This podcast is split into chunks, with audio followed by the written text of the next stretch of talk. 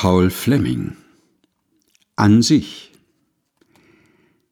Sei dennoch unverzagt, gib dennoch unverloren, weich keinem Glücke nicht, stehe höher als der Neid, vergnüge dich an dir und acht es für kein Leid, hat sich gleich wieder dich Glück, Ort und Zeit verschworen. Was dich betrübt und labt, halt alles für erkoren. Nimm dein Verhängnis an, lass alles unbereut. Tu, was getan muss sein, und eh man dir's gebeut. Was du noch hoffen kannst, das wird noch stets geboren.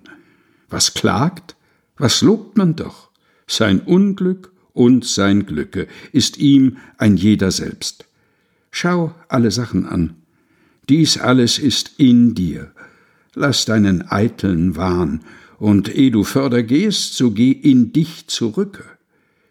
Wer sein Selbst Meister ist und sich beherrschen kann, dem ist die weite Welt und alles untertan. Paul Fleming An sich gelesen von Helga Heinold